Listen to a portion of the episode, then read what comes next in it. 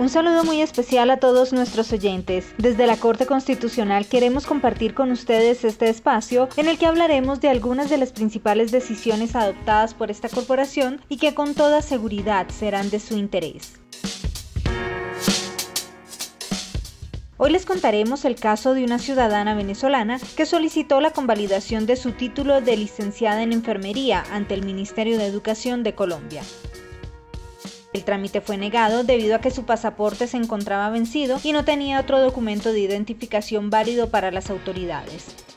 El Ministerio de Educación señaló que cuando no se cuenta con pasaporte vigente, el solicitante podrá aportar el permiso especial de permanencia. Sin embargo, la accionante tampoco contaba con dicho documento porque se encontraba en trámite. El alto tribunal entonces estudió el caso y dijo que la resolución 2231 de 2021 del Ministerio de Relaciones Exteriores establece que los nacionales venezolanos pueden identificarse en territorio colombiano con el pasaporte vencido, pero con sello de ingreso y permanencia de la autoridad migratoria.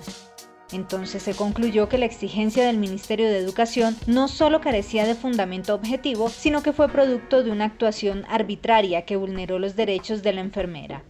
La Corte le hizo un llamado al Ministerio de Educación para que tenga en cuenta que el Estado ha dispuesto normas específicas para la protección especial de la población venezolana en territorio colombiano. Esta regulación debe ser atendida y debidamente informada en los trámites administrativos que adelante dicha entidad en relación con los ciudadanos de ese país. En ese sentido, los ciudadanos venezolanos podrán identificarse y adelantar trámites administrativos en Colombia con su pasaporte vencido, pero sellado por la autoridad migratoria.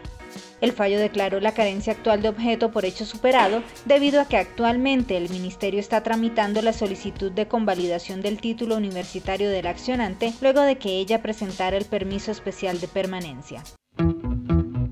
Para quienes quieran ampliar información sobre esta decisión, la sentencia es la T304 de 2022 y la oponente es la magistrada Paola Andrea Meneses Mosquera. La pueden encontrar en la página web www.corteconstitucional.gov.co.